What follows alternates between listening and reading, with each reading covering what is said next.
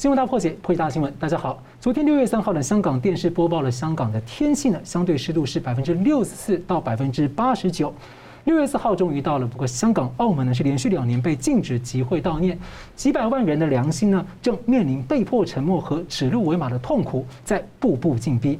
美国国务卿呢特别发声明关切六四和香港，那么台湾执政党呢则抨击中共是打算就是一路走到黑，敌视人民比病毒更让人忧心。在五月下旬的时候呢，中国大陆年轻人是风行起了一波所谓的躺平主义，不能站着又不愿跪着，那就躺平吧。不过，躺平能够不会被中共又一次次的压平过去吗？六四这一天呢，中共疫苗外交统战呢，对台湾方面疫苗战受到挫折。日本政府呢，委托日本航空 JL 八零九的班机，在六月四号捐助台湾一百二十四万剂的现有的疫苗。美国白宫三日深夜呢，也宣布捐助台湾疫苗。那么五月下旬，拜登向美军演说，他说，习近平曾经亲自告诉他，中共呢可以在二。二零三五年之前呢，将拥有美国。而当美国带头追查病毒，本周一，习近平呢是下令要大外宣塑造可信可爱的形象。那让人想到，中共战狼是不是要装扮成外婆和小红帽？这有用吗？我们就是要破解新闻来宾，台湾大学政治系名誉教授明居正老师。呃，主持人好，桑律师好，各位观众朋友们大家好。时事评论人桑普律师，主持人好，明教授好，各位观众朋友大家好。而现在国际疫苗短缺，COVAX 的平台呢分配也不足，出货是跟不上订单，至少有五六十亿的人口是等不到疫苗打。那中共疫苗外交大肆的输出中国疫苗，但效果备受质疑，又胁迫施压采购国接纳政治条件。美国白宫决定要捐出八千万剂的疫苗，强调没有任何政治条件。昨天宣布第一批两千多万剂呢，包含了台湾。民主大国接种率稳定之后，再积极的讨论要如何合作来提高疫苗的产能，能不能来分配给更多需要的国家？其中像是日本跟印度的角色关键。台湾国产疫苗如果七月底成功的话，也有望输出帮忙国际社会。那疫苗看起来似乎已经终究成为了大国博弈的新面向。所以请教一下明老师，你怎么看见？哦，在大国博弈当中呢，我们过去讲过，他们使用各种各样的权力工具。换句话说，他只要能够得到好处，然后扩大影响力呢，什么事情都要干。那么这个几乎每个国家都是如此。当然，每个国家呢道德标准不一样，他用的手段也不太一样，他达到的目的也不太一样。不过使用的权力工具呢，大体来说会差不多的啊，外交了、经济了、军事了什么等等。那么在这一次呢，我们可以看到，就是很明显的，疫苗变成了一个大国博弈的工具。其实台湾过去类做过类似的事情，譬如说在五零年代到六零年代，当时我们为了保住在联合国里面席位呢，我们曾经大举援助过非洲各国。当时援助非洲呢，因为这个相对他们比较落后，所以援助东西呢不用花太多钱。我们做两件事情，一件事情是农耕队啊，教他们怎样去种田了、种东西。第二呢是医疗队，我们派医生过去用简单的医药呢，因为他们缺乏这东西，用简单的医药呢帮他们处理简单的问题，所以这些东西后来都被中共学到了。那么今天呢，大国面向呢，大大国博弈的面向呢，大概几个方面。第一个呢是先自保，简单说就是每个大国呢先得保住自己的国民健康，然后保住经济发展，做保持军事战力的自保的部分。第二呢，在自保之余，去看能不能扩大影响力，呃，譬如用疫苗去捐助等等什么，我们等下等会就谈到，捐助疫苗或者是出售疫苗呢，本身都是一种帮助。第三呢，就是出售疫苗本身是巨大的利润。那么在这个事情当中呢，我们可以看到，从去年呢这个武汉肺炎爆发到现在，呃，当然中国大陆最早呢打击最大，但用强制手段把它压下来了。但是在民主国家，因为你很难用那么强势手段，所以它的打击各方面是比较表面、比较明显的。中共在稳定下来之后呢，很快他就开始转守为攻，这是很多民主国家到现在为止呢才慢慢想到的事情。所以中共的布局，我们看到说，从疫苗外交而言，第一呢，他做的比欧美各国要好；第二，到目前为止他是占先机的，我们必须看见这一点。所以中共在这个疫苗外交当中呢，第一件事情就是扩大影响力。简单说，美国从去年到今年呢，现在才慢慢缓过情势来，才有余力去想到这件事情。中共在去年二月份就布局，他就开始对亚非拉各个地方呢，只要你美国、欧洲伸手不到的地方，我就先下去。简单说就是他们需要疫苗，这个国家呢，第一没有能力买，第二没有能力制造，第三呢，这个疫情一传播开来之后呢，他们也受不了。所以对他们来说，有疫苗就好。那你刚说，呃，他可能会有一些后遗症或什么的呢？现在对这些国家来说没什么选择，他现在觉得我先有。先保护下来再说，保护多少算多少，所以这点呢，给了中共一个很大的空间。另外一点就是中共的谋划的确比较深远，他看见疫苗重要性，所以不管好坏，我先做出来再讲。做出来之后呢，包装的漂漂亮，然后我就送出去。我送到亚洲、非洲、拉丁美洲这些国家，非洲基本上被涵盖了，亚洲很多国家被涵盖了，甚至拉丁美洲一些国家呢，也都被它打进去了。也就是说，当美国跟欧洲还在忙着自保的时候呢，他已经做了这件事情，所以扩大影响力呢，它是产生效果的。这第一点。第二点，大家可能没有注意到，这个出售疫苗呢，本身利润非常大。他们做过粗略的估计，中共自己算过，如果在这些不太发达的国家当中，我只要让这些国家有百分之十到百分之十五的接种率，那我得到利润大概是多少呢？大概是一百多亿的人民币，也就是二十亿到三十亿的美元，啊，这个是这个销售额，利润大概是一半左右，一半或多一点点，大五成到六成，所以我们可以看到大概是二十亿到差不多十到十五亿的这个利润，这是美元呢，大家想想看多少钱？三百亿到大概五百亿台币，差不多这么多，所以初步评估我们发现，美国跟欧洲是落后的。第一，他们战略眼光呢不够厉害。简单说，只想到守，没有想到攻，而中共是攻守兼具，这第一点。第二点，你大家回想一下，美国去年这段时间在干什么？进行政治内斗，在斗川普，所以川普也在忙着逗人家，所以没有时间做的事情。第三呢，有了疫苗之后呢，自保优先，为什么？量产力不足。当然，他们要要求说什么第二期、第三期试验什么的，时间花的比较久。但即便紧急授权，各位看到产能不到位。所以我们看到，就是在整个疫苗外交来说呢，中共走到现在呢，它的谋略非常深远。第一点呢，它一手放毒，无可讳言，不管这个病毒是不是他做出来的，病毒从那边泄露，这是事实，对不对？好，泄露出去之后呢，他不公告，他隐瞒疫情，这个难辞其咎。第二，放任它流播全世界，难辞其咎。第三，勾结世卫，隐瞒疫情，难辞其咎。第四，在大家不知情情况下，我全球范围之内抢买物资，到时候你们没有能力、没有物资去抗疫。第五呢，我甩锅美国。然后第六呢，我趁机抄底，买了很多便宜的公司。然后第七呢，我现在等着以一谋霸。这七件事情，中共难辞其咎。所以我说呢，他一手放毒，放完毒之后，等到你们都打都打得差不多，打得很惨之后呢，我又开始做好人，干什么？我卖药。我用卖药，用送药送药，所以我黑白两手在玩，大家得看懂啊！大家想中共呢，不能用一般人的逻辑去想。你说有些国家很厉害，他一早呢就看见这事情，然后就像各各大药厂，他不像各国家，像各大药厂去下订单去买药，甚至很早就说我出钱陪陪这帮你去做研究，然后最后拿到了一些成品。这个国家很厉害，比如说新加坡，但他做的事情仅仅是自保。他没有供给的那一块，而中国是有供给这一块的，所以一手放毒，然后一手卖药。卖药我刚讲了，第一次赚利润，中了赚其他利润。第二呢，它扩大它的影响力。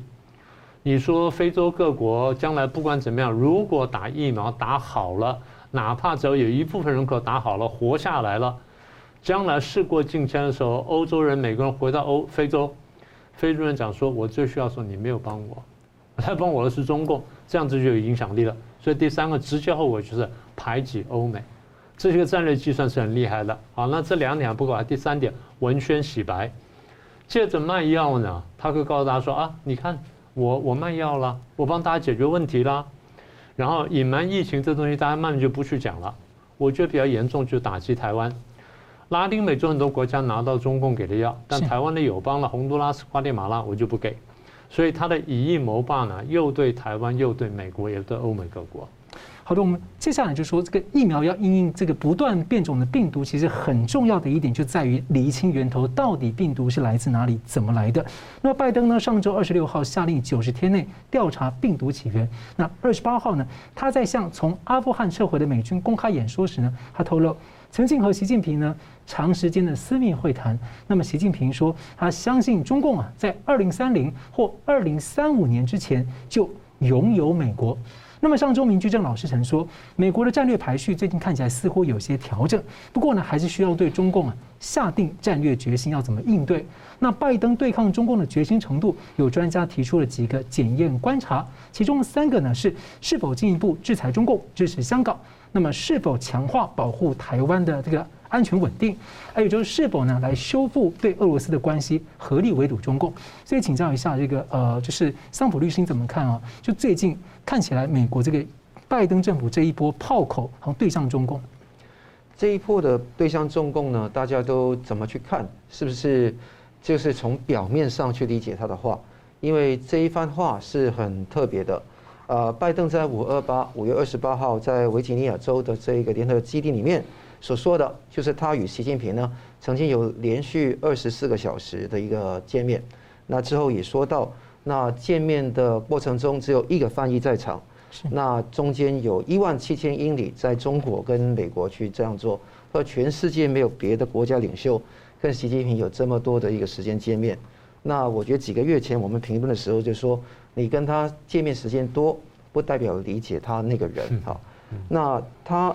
拜登说，他坚信呢，二零三零跟二零三五的期呃之前呢，中国将会拥有美国，这是一个狠话，他不是说超越美国，那这个是拥有美国，那这个说法是第一次听到的，那这一种说法你可以这样讲了，就等于说美国不论是左右两派，对于中国因素，对于美国的那个侵蚀，软实力、锐实力、硬实力。都是非常的警惕，但问题是你警惕完之后说什么？最重要是做什么才是最重要的啊！炮口对准还要发炮，没错。那炮口对准也要发炮，不要是虚晃一招哈。那拜登说，autocracy autocracies can make quick decisions，那个是中国的理由。他认为说中共会认为说专制独裁政权才能够有效快速的做决策。那他也说到，我们正处于一个民主国家跟专制国家的一个 battle 战斗。那他说，当世界变得越来越复杂，民主国家之间越难站在一起达成共识。所以他这一番说话，我觉得说没有问题的，take it on the surface，那个是没有问题的。问题是在什么地方呢？问题在于说，这番狠话背后有什么狠招？狠招的背后又有什么样的软的东西？我们需要了解。第一个。那大家翻开今天新闻看看，拜登呢已经决定对于川普在基础上二十几家要制裁中国的军企、军中共的军企的军事企业的基础上，再增加二十多个企业，那其中包括一些别的公司。那记得川川普的时候是很大的公司的，中国电信、中国移动、中国海洋石油、中芯国际。那我翻开那个。拜登的名单，我觉得不是赫赫有名的名单哈。那第一个是不是真的是有重要？第二个是说重点是，比如小米，五月二十八号，那美国的一个法院把它剔除掉在那个制裁名单以外。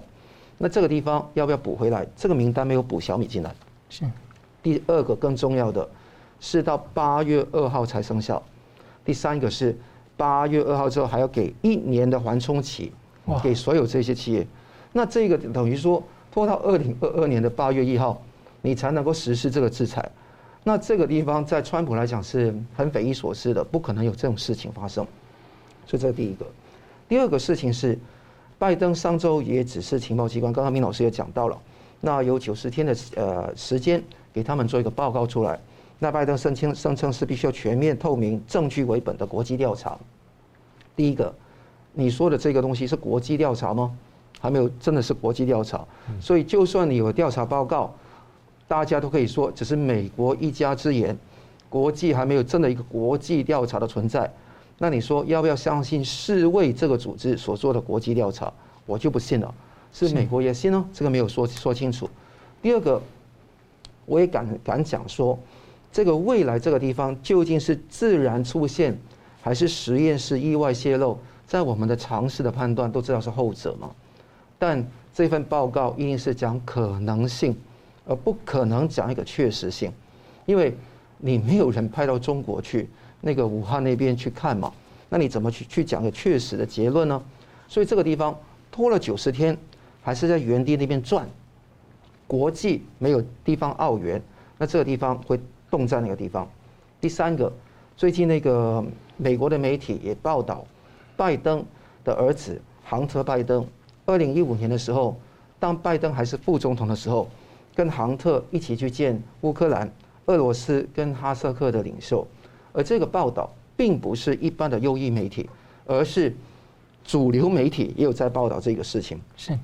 那这个地方是杭特介绍拜登给这些乌克兰、俄罗斯跟哈萨克的伙伴认识，地点就是 D.C.，就我华盛顿首都的 Cafe Milano，一个政商云集的一个地方。这个地方又多一个事情来了。那你看得到乌克兰能源公司 Burisma 的情况是这样如此，这个只是讲乌克兰。那中共呢？中共如果有更多的证据，会不会这些华尔街集团的那个媒体也会爆出来？大家可能很怀疑，为什么华尔街集团的媒体为什么现在要对拜登这样子，是敲他来逼他做一些他们喜欢做的事吗？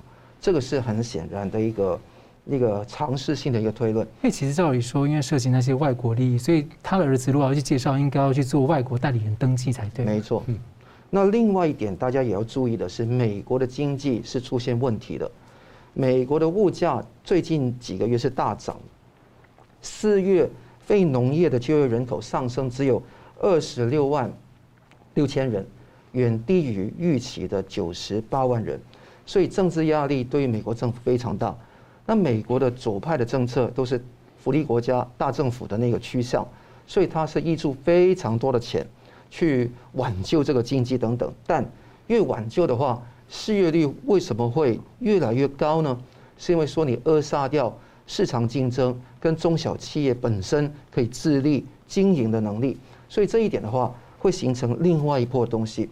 那第五个地方当然是涉及到气候、核子跟经贸还有金融，需要中共去跟美国合作，这是拜登的说法。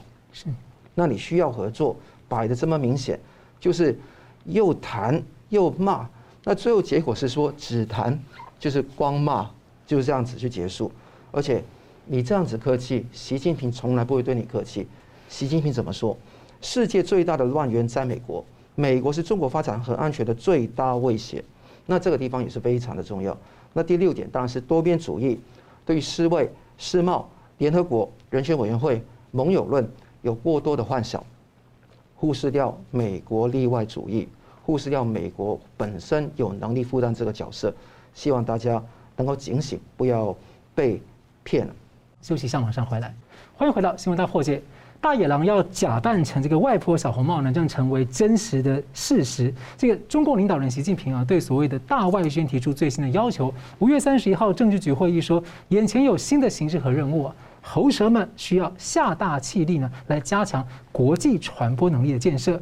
要如何下气力呢？习近平说啊，要调整宣传基调，努力塑造所谓的这个可信可爱的形象。战狼如果变可爱了，可以想象是什么样子吗？那习近平亲自部署大外宣哦，先请教一下桑普律师，你怎么解读？我觉得这一个问题很有趣。大家如果观众朋友看到这个节目，我想问大家一个问题：你觉得习近平有趣可爱吗？你觉得真的卡哇伊吗？那日文的卡哇伊就是可爱，卡哇伊そう就是可怜的意思。其实可怜跟可爱往往都是一线之隔。基本上，习近平是很可耻也很可怜。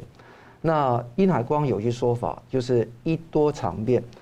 共产党目的是一，手段是多，啊、呃，本质是长，形态是变，所以这个地方都可以用不同的嘴脸，在不同的时空中活演不同的角色。现在要装可爱，真有趣。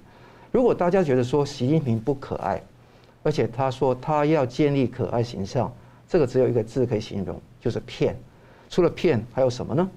你是要当一个演员，你是要当当一个呃金马奖的影帝，在温家宝之后再当一个影帝可以，但是你就当习影帝的话，已经是丧失了这个关键的时刻，当不了了。问题在什么地方？他一直讲的是一个斗争的哲学。我可以准确的来讲，是它有四个重要的目的。第一个，它要扭转一些外国，尤其是美国以外，好很多欧洲、很多日本、澳洲等国家对于中共的一个观感。他要改革大内宣的效果。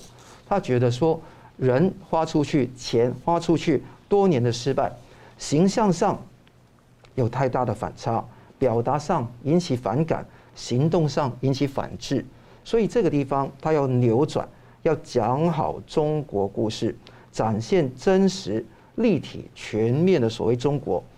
你看看美美国皮尤研究中心在去年十月这个调查，发现到十四个国家对中共的印象大幅度变差了，尤其是美国、欧盟跟澳澳洲尤其变差。那你看得到中共极力想扭转。因为他看到全世界，这个是以前川普时期是隐形的同盟，在那个拜登时期是把它表面化的一个东西，他想扭转。这第一个，第二个呢是进攻，就有有点像那个明明教授在第一节讲到的，他并不是只有守，他有攻，他攻怎么攻呢？你看习近平整篇的说话，总结来讲，最重要两个字叫斗争。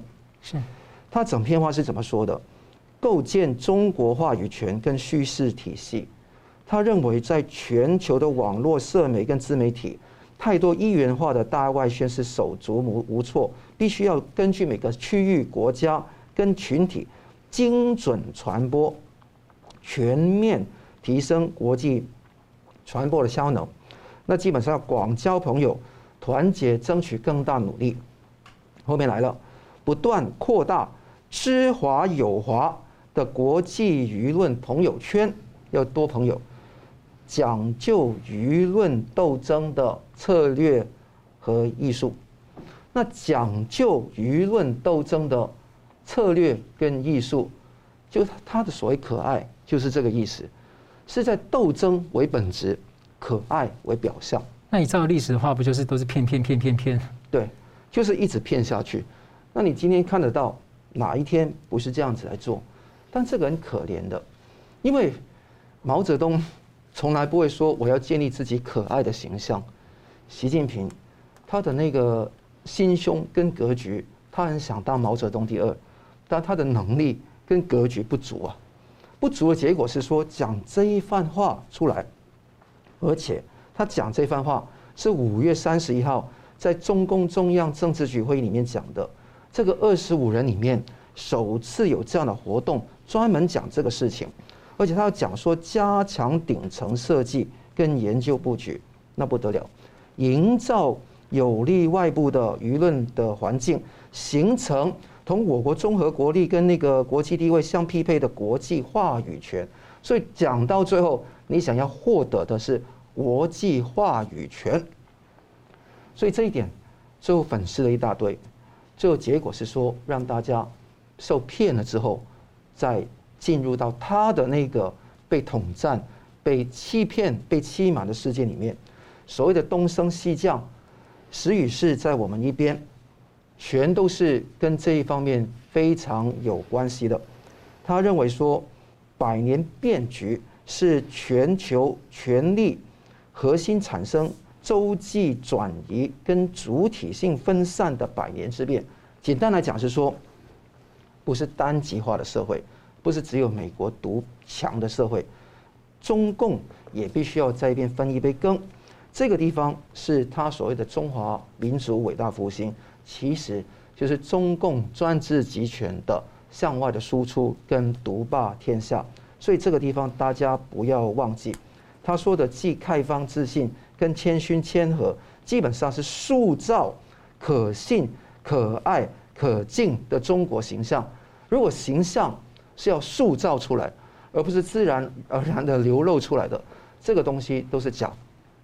我跟大家讲是说，每一个斗争哈，到某个地方，共产党都会波浪式的做不同的调整的。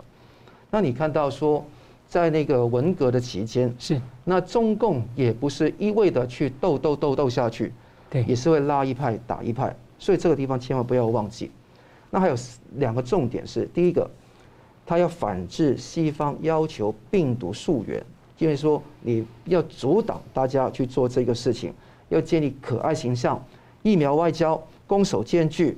那趁美国只有守而且难攻的时候，他全面扩大，全世界就只有中共、俄罗斯跟印度负担起这个疫苗外交非常大的一个大战场，他要做，所以可爱包庇他的遮瞒这个地这个遮瞒病毒的源头这一点。第四个最重要的，用这个地方来清理门户嘛。卢沙野，中国驻法国大使，他讲 o n t o n Bonda，法国的人叫 Petit Frappe，是一个小流氓。李阳，那个中共驻巴西里约热内卢的总领事，他说加拿大总理杜鲁多是一个美国走狗，啊，是一个呃败家子，可以看得到这些说法是非常近。但如果到二十大快要来，他要洗一下盘，换一些人的时候，这个时候就进可攻退可守，这个这个习近平绝对可以使出狠招来对付这些人，所以四种的情况。都是他的主要的目的。中共利用完人经常丢掉是常态，但是明老师，我刚刚听那个桑普律师讲，就有一个让我比较感觉那个陡然这种感觉有点冷的感觉，是他其实想要斗争，然后强调顶层设计。那顶层设计的话，就感觉是像当时当时取得中国之后，去整个不断的去改造中国，摧毁传统一样。那这样的话，就是要国际规则、国际价值观、人权系统，他就是要打这个，就是全世界的顶层设计啊。是，不过他所谓顶层设计是这样啊，他说。我们从北京看这个世界要有一个顶层设计，他主要是这个意思。但这个顶层设计想完之后，他会帮人家设计顶层。我听完就有点毛骨悚然啊！是这样，他帮我设计顶层。对，那回到你刚刚讲的“战狼外交”的题目了。首先，我们先看“战狼外交”几个案例。除了桑律师刚刚讲了几个呢，大家第一个印象一定就是赵立坚，对不对？最典型的这个战狼。还有耿爽啊，还有耿爽啊，香港问题也好，新疆问题也好，台湾问题也好，武汉肺炎问题也好。哪一次他们出来讲话，那嘴脸大家能够接受？包括现在王文斌啊，或者华春莹在内，所以这些外交部的发言人呢，很清楚的勾勒出来什么叫做战狼。那第二就是我们大家还记不记得，去年二零二零年八月份，捷克参议院的议长呢，韦德奇亚来台湾访问，就之前受到威胁啊，这第一个。第二呢，这个刚才这这个桑律师提到，那加拿大的这个大使呢。另外一个叫丛培武的，他公开警告这加拿大说：“你们不能向香港民主人士提供庇护，因为如果这样做的话，你会危害到在香港的三十万名加拿大公民跟商界人士。”公然威胁，这是公然威胁啊！这是一个国家的外交官公然威胁说：“你这样做会影响到你这边的人的这个生命安全。”这我们在国际上没看过的。第三个就刚刚桑律师谈的这个卢沙野。呃，骂这个呃法国的这个参议院的有台小组的主席，然后同时骂一个学者，骂说小流氓啊什么等等的。然后再一个大家印象深刻的就是今年年初，中美呢在这个阿拉斯加高层对对话的时候，杨洁篪跟王毅的表现，三一八，啊，很清楚的。再来就刚刚讲说这个李阳骂那个什么人，再来就是中共制裁澳大利亚，这些事情呢就是战狼外交的具体表现。所以第一，我们看到有哪些人在做呢？比较底层的就是中共外交部的发言人，再来是驻外大使，比较高层是外交部长王毅，甚至到了外事小组的这个负责人，外事办的这个负责人呢，杨洁篪呢，都出来扮演战狼。也就是说，过去即便是你们认为很温和的杨这个杨老虎杨洁篪，需要的时候呢，我一翻脸呢，就可以就扮演战狼。我们常讲，我们说中共跟你讲的话，讲好讲坏你都不能信。简单说，他就是那样子，他本质不会变的。他的好坏完全是为了他的目的、目的或目标所需要，所以你不要管他说什么，你不要听他说什么，你只要想到他的目的什么，想清楚这就比较简单了。好，这第一个人物。第二，他对什么人发言呢？第一，他对各国外交官这样讲话；第二，对各个国家的高阶官员、外交部长讲这话；第三呢，他骂到别的国家的总理；第四呢，还有学者，他也骂了。换句话说，他只要认为有需要，我不管你高低，反正达到我的目标的呢，我都拿来批判。所以，战狼外交的这个对象是这些人。所以在这西方呢，看完之后，他们对战狼外交做了很简单结论：战狼外交是霸凌外交、恐吓外交跟胁迫外交，讲得再清楚不过了三个词。那大家这样看完之后，反应当然非常恶劣嘛。所以中共也注意到说啊，我现在好像开始慢慢孤立了。所以他们想说哦，刚才桑律师提到，我花了这么多钱，用了这么多人力，投下去这么多时间，就出来效果非常不好。其实坦白说，过去是有一点效果的。过去你没有在搞战狼外交以前，你没有出现香港问题、新疆问题、台湾问题跟武汉肺炎问题什么这些，一般大家印象都还可以。为什么？因为大家多少有点怕恶人。现在恶人变好之后，大家有点高兴，所以大家想说哦。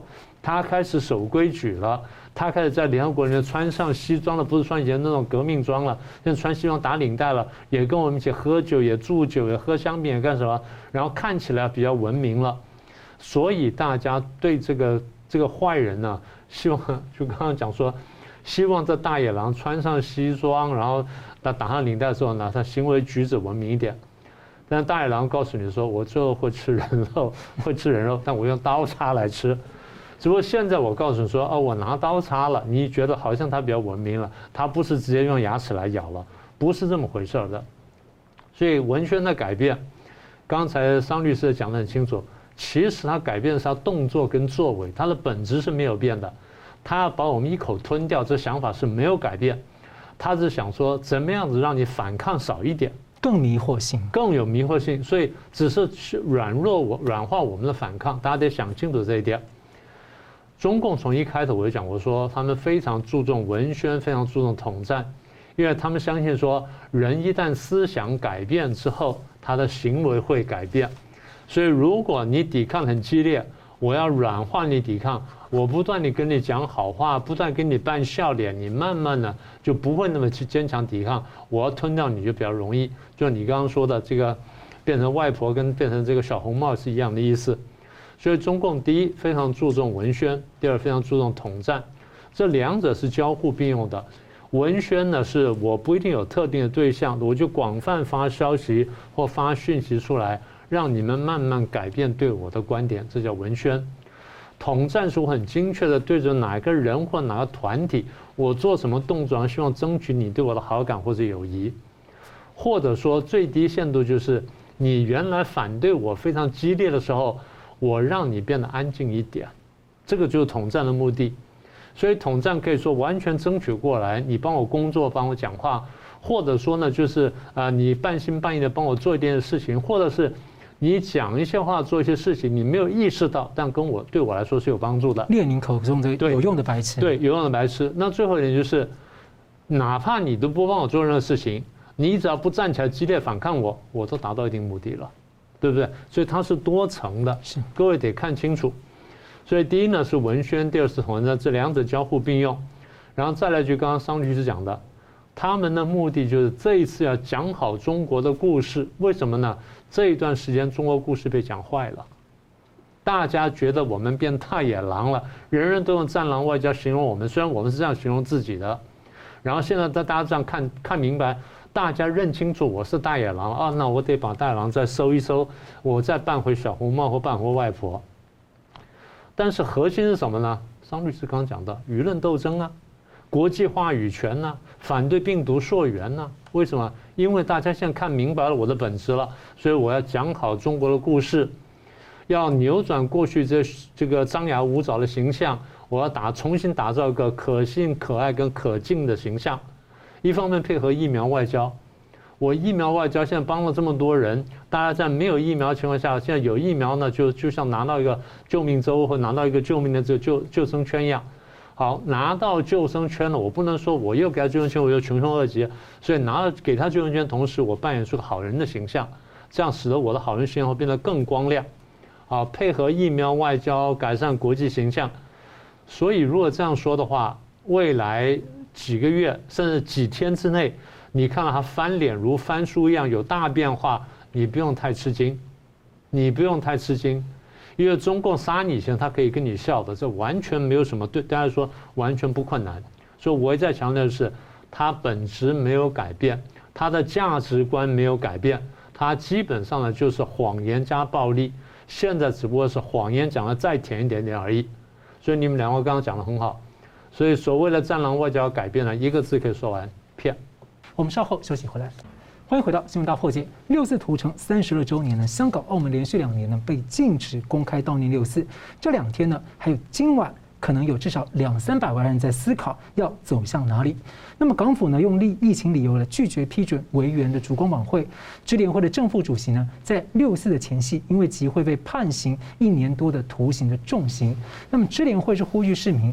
自发的悼念，那么在所谓的国安法之下，香港、澳门各方面是加速的被迫指鹿为马。那澳门的警方声称说六四屠城是虚假讯息。最近有些人在说这个呃，到底死多少人？现在开始有各种不同的说法了。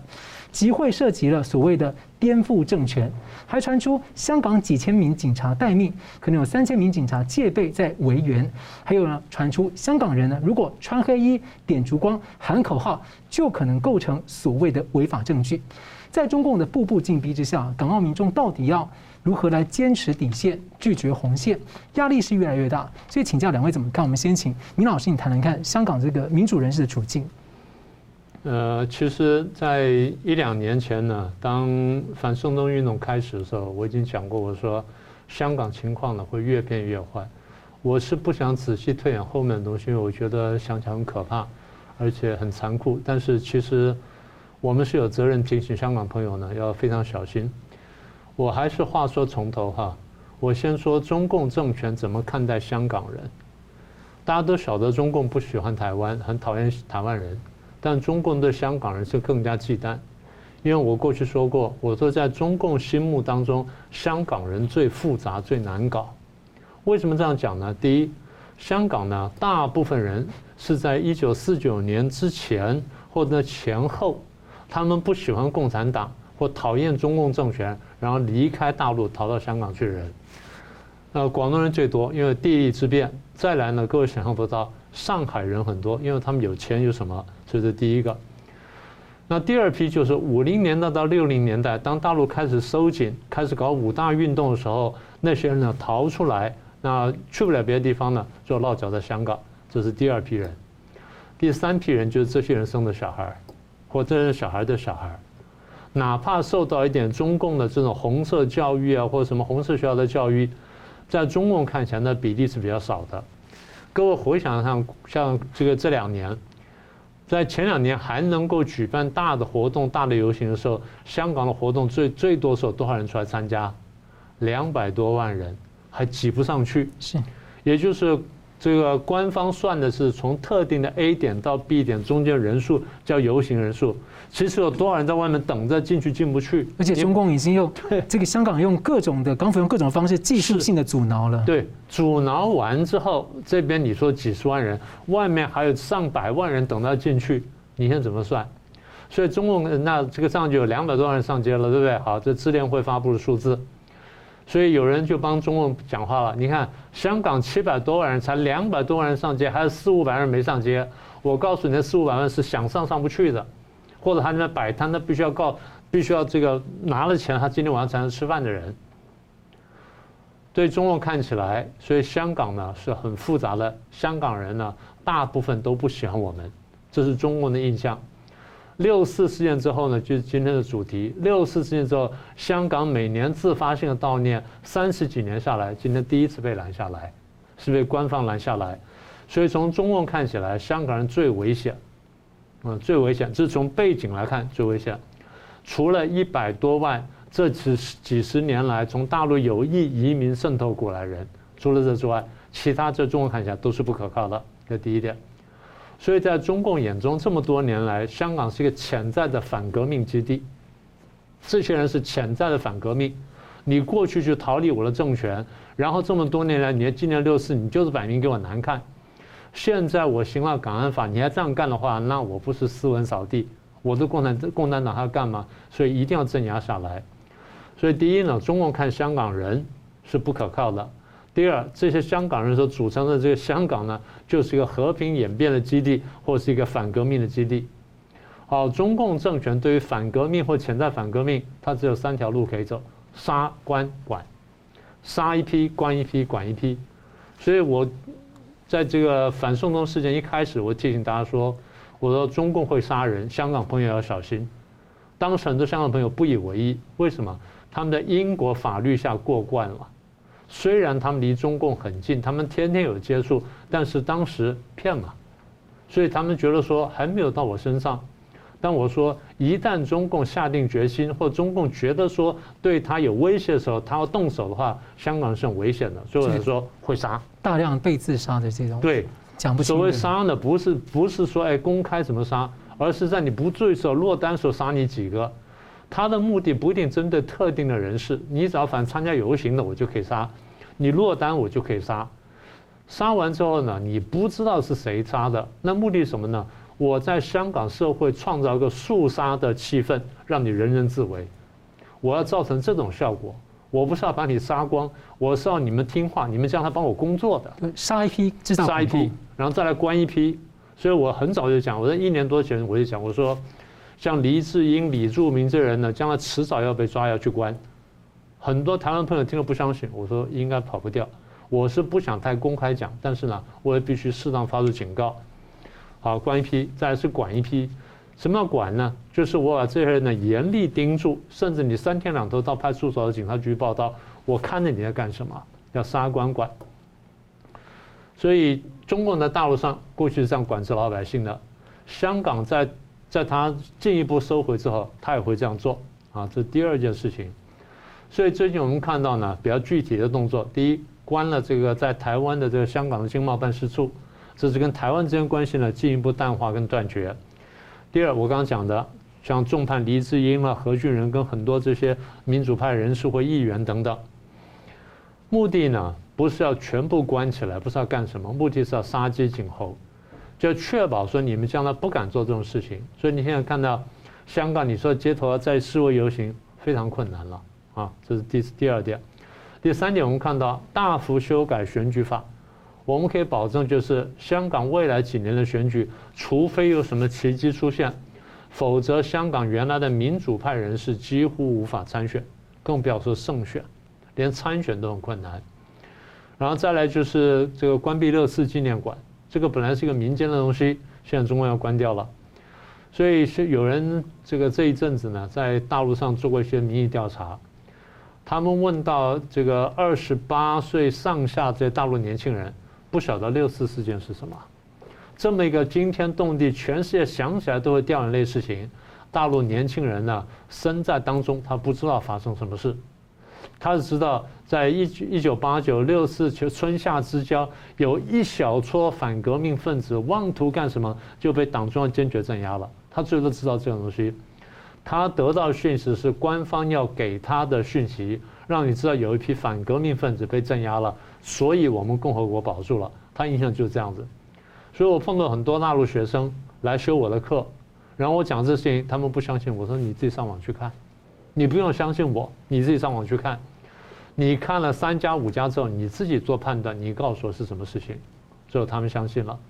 所以后来大家晓得有年轻的这些这个大陆出来学者，最后在北美一些比较有名大学呢，专门开课讲六四，因为他教育他自己，也教育他们这些同辈的人。那么这个选举法规呢，我们刚刚讲修改之后呢，这些香港民主派恐怕就没有什么空间。然后六四纪念馆关掉了，也就是说，不断的要把这大陆人乃至香港人记忆都抹掉。然后下一步呢，就电话卡的实名制。我相信这桑普律师现在感受很强烈了，跟香港朋友通话的时候，我想会有更大的困难。那现在禁止六四集会呢，是完全可以推得出来的。所以中共将来在香港会做什么？我们将来一步步跟大家说。那简单说就是，除了刚刚讲的反革命基地之外，除了讲说这个。呃，和平演变基地之外，现在具体来说，习近平比较担心就是香港会不会进一步动乱，会不会变成我说的香港的动乱，然后延烧大陆，然后怎么等等。当然了，现在红二代也可能利用香港去反他，所以他也得警惕这点。那么我们现在所说的是一个比较悲观的画面，就是中共在香港呢还会步步收紧，它收的程度呢表面上看起来不如大陆内部的省份，但实际上呢会更加严厉。因为这地方曾经发生过大规模反共运动，他是这样理解的。所以现在国际这样非常的关注啊。同样为你请教桑福律师。对，我觉得明教授讲得很精彩，也是很多话说到我心坎里。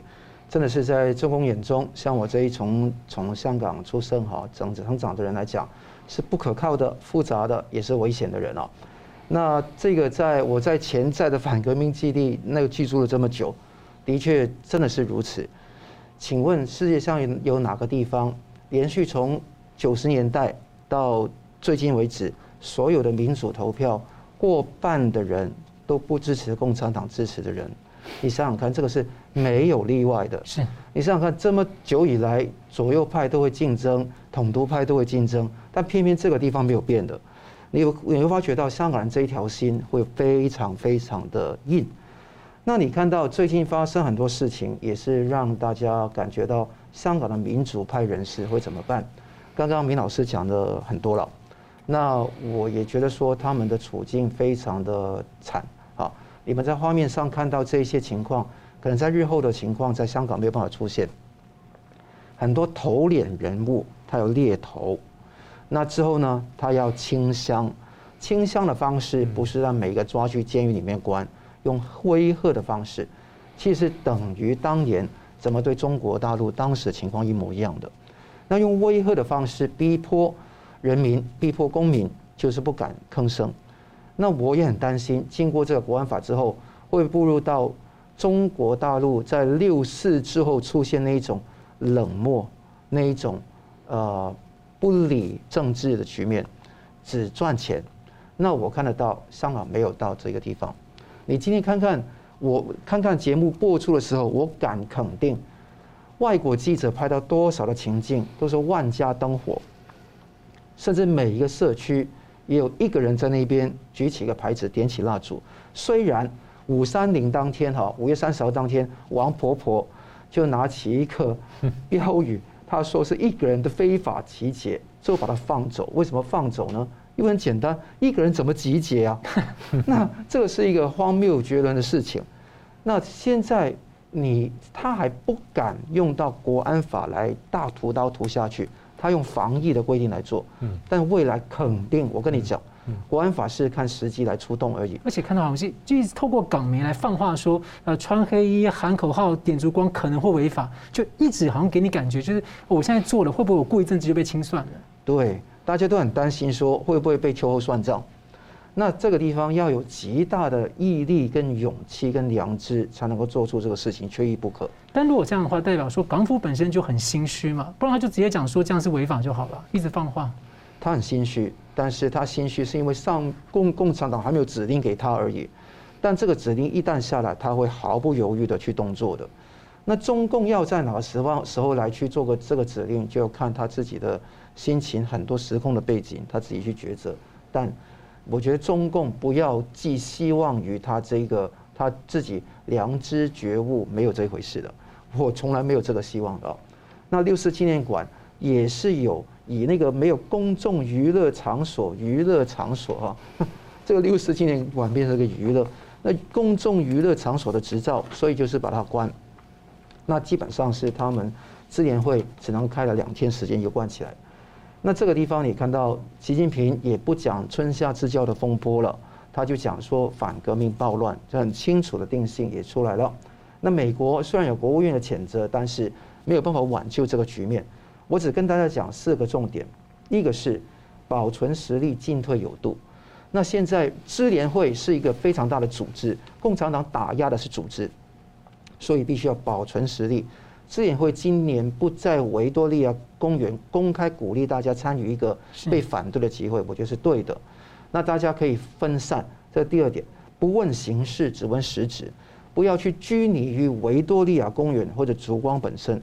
重点是悼念，重点是坚持那个原先所相信的想法。支联会的五大纲领就是释放民运人士，平反八九民运，那个遣这个。追究屠城责任，那个还有结束一党专政，还有建设民主中国。我觉得这四个地方是支联会一开始开出来的五大纲领。当然，要不要平反这个地方引起很多争论，要不要起那个乞讨那个专制政权来改过自新是没错。但是问题是，你可以有很多的一个想法，甚至是香港很多人觉得说民主中国不是它的重点，民主香港才是重点。但我觉得无论怎么样去批评都好，这个结束一党专政不能丢的。所以如果真的要因因为这个理由，自然会给人家去呃那个打压取取缔，也是唯有这样如此。所以我觉得我们剩下的只有道义资源，我也没有刀枪弹药、刀炮呃刀枪剑戟呃弹药，我们只有道义资源来跟中共来搏斗。所以实质不能丢，可以变形式。第三个，刚刚明老师也讲到，传承记忆很重要。现在中国大陆多少青年都不知道，未来如果改改了教科书，改造了老师，整个考试制度改变了，我很多人都不知道。我最近看了很多香港的历史的教科书，他们的写六四的东西都避重就轻啊。已经有老师说他不敢教了。对，不敢教。嗯，你一教下去不得了，因为同学。会跟家长说，家长会去告密，那这个老师就没有办法再教下去，所以这个是非常可悲。所以问题是，家长、同学之间可信的认知的的人之间会口耳相传，我觉得是进入到一个非常恐怖的白色恐怖的气氛。第四个是跟台湾跟香港有关，台湾不论是基于什么样子，我们叫大中华派，甚至是或者是独派的概念，无论是任何立场。我觉得对于六四都要有一个看法，尤其你看到今天那个蔡英文总统也发表了一个很重要的讯息在那个 Facebook 上面，觉得这个地方是一个人权的问题。我觉得谴责一个对台湾有威胁的中共暴政是很重要的，这个威胁从来没有解除。是，如果我们视而不见，觉得这个地方是单纯旁边国家的事情而不予理会，我觉得这个不对。所以无论国家认同怎么样。在香港的，在台湾的，都需要认同一件事情：中共暴政正是对现在的台湾人、对香港人最大的威胁。六四是现在进行时，从来没有结束，一直没有历史的转型正义。这个六四一直都没有结束，希望大家完全了解，为自己共命运、同刚正。好，节目最后请两位来宾给我一分钟的时间总结。但请教明老师的时候，想要多问一下，因为最近有六位的这个英国的前外交大臣联名要求，这个 G 七峰会啊，领袖峰会的时候，要把这个香港列入题目里面。到底国际社会还能不能再做一些什么来挽救那个人权危机？看他们想做多少嘛。因为现在大部分国际社会呢，呃，讲得多，你真正实质的部分少。为什么？因为香港对他们说利益太大，还有点舍不得利益。他们什么时候在这个利益跟人权或利益跟良心之间能够抓到平衡点的话呢？那可能比较比较有希望。所以呃，看看他们吧。我们能做的事情就是把这事情讲清楚，让大家明白。最后呢，用民意去压迫政客后退。所以回到一分钟总结，第一就是疫苗外交的问题。美国呢要想清楚，要转守为攻。啊，八千八千万支疫苗是不够的，八亿支或八十亿支可能够用啊，这第一点。第二呢，台湾也得想清楚，台湾不能老是在想着很小的事情，台湾要把眼光放大。我们卷在疫苗外交的当中，所以台湾朋友们呢，呃，不能只看台湾里面。呃，有机会大家去看《东周列国志》啊，看看《孙子兵法》，看看《三国演义》，或看我过去介绍几本呢，就是揭露共产党真相的书，相信对理解局势呢会有帮助。战狼外交部分呢，我们预期过段时间呢会出来笑脸迎人，但是记得我跟桑普律师的话，那都是在骗你们的，所以不要相信。最后六四事件跟香港呢，应该这样说，呃，大家会去读一读中国大陆在。开开头建国的五大运动，除了韩战之外，土地改革，然后镇压反革命、三反五反跟思想改造，将来会以不同的形式在香港一步步的推出来。所以，请各位各位记得桑普律师刚讲的那几句话，保存实力，将来呢，我们终有胜利的一天。是桑普律师，对，战狼外交装可爱，那装完可爱之后，美国政府的态度也是飘忽不定。香港呢，今天也在守，也在顶，也是要有进退有度、保存实力的心来应付未来的事情。支联会十四个常委，八个被告，三个被抓。周信彤是一个非常剑桥大学的高材生，放弃他一直经营他的大律师的事业，同时他也今天被抓。原因是什么？因为他打算去电台节节目来去接受访问，还有今天晚上想去维多利亚公园点蜡烛，在没有到电台之前，在他律师事务所的下面就被抓，连他旁边的速递员也同样被抓，想都不行啊，想都不行。所以这个地方你看得到，根本不是讲法律的，是根本是一个盖世太保，东厂西厂在那边抓捕不同的人，所以不要对共产党有任何的幻想。所以这个地方，刚刚明老师讲到杀、官、管，现在管是一个大的氛围，希望大家好好守护自己，进退有度，保存实力。好了，国际要持续的一起来关心台湾，要保护香港。我们非常感谢两位来宾很精辟的分析，感谢观众朋友的参与。新闻大破解，我们每周三五再见。